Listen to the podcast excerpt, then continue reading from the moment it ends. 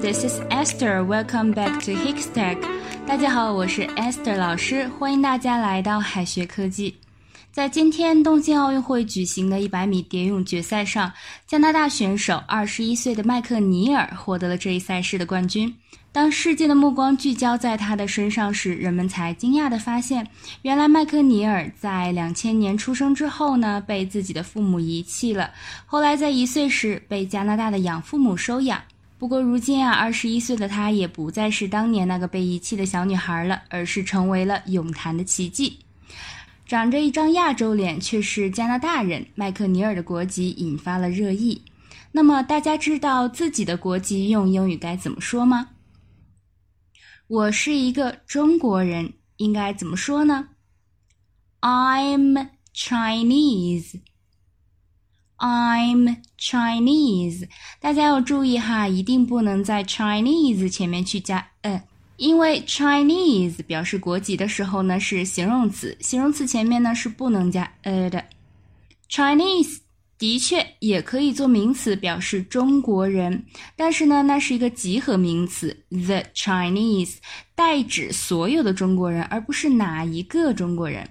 所以说哈，我是一个中国人，应该说 I'm Chinese。I'm so proud that I'm Chinese。我非常自豪，我是一个中国人。I'm so proud that I'm Chinese。国籍用英语该怎么说呢？Nationality。Nationality。 大多数人哈出生的地方呢，就是他的国籍所在地了。当然也有例外。国籍的英语是 nationality，来源于国家这个词 nation。Nation。在中国出生可以说 be born in China，be born in China，而中国国籍呢，则要说 Chinese nationality，Chinese nationality。所以说，当别人问到国籍的时候，要回答 Chinese，而不是 China。Though she was not born in Canada, she has Canadian nationality. Though she was not born in Canada, she has Canadian nationality. 尽管不是出生于加拿大，但是呢，她有加拿大国籍。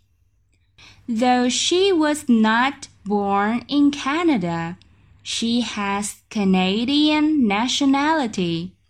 再看一些关于 born 的短语，前面我们说到了在哪儿出生可以用 born，其实呢还有很多场景都能用到它。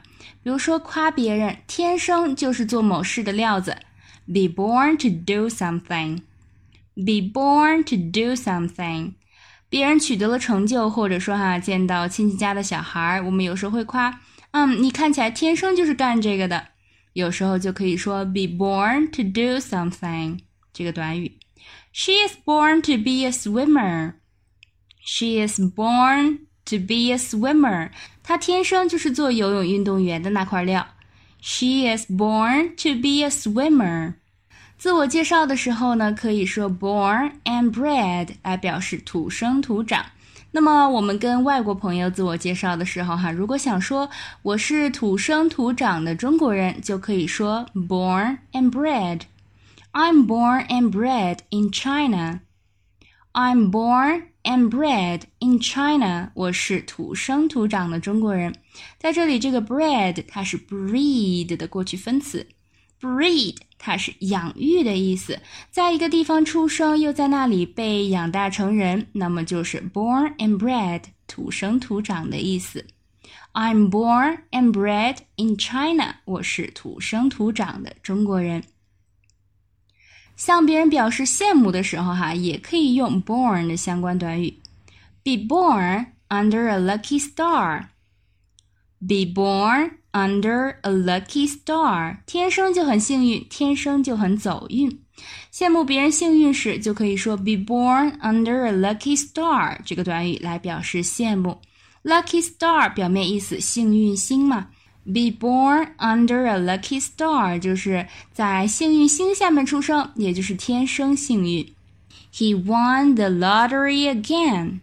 Again, he was just born under a lucky star. He won the lottery again. Lottery 是这个彩票嘛，乐透。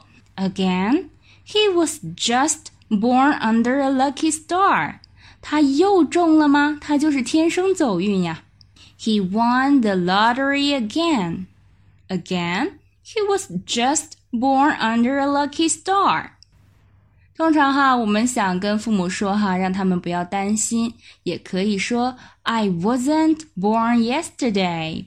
I wasn't born yesterday. 我又不是三岁小孩儿，字面意思是我又不是昨天才出生哈，其实就是想表达我已经长大了，不是三岁的小孩子了。父母通常会比较爱唠叨嘛，做子女的有时候想让父母不用那么担心，总会说放心吧，我不是三岁小孩子了。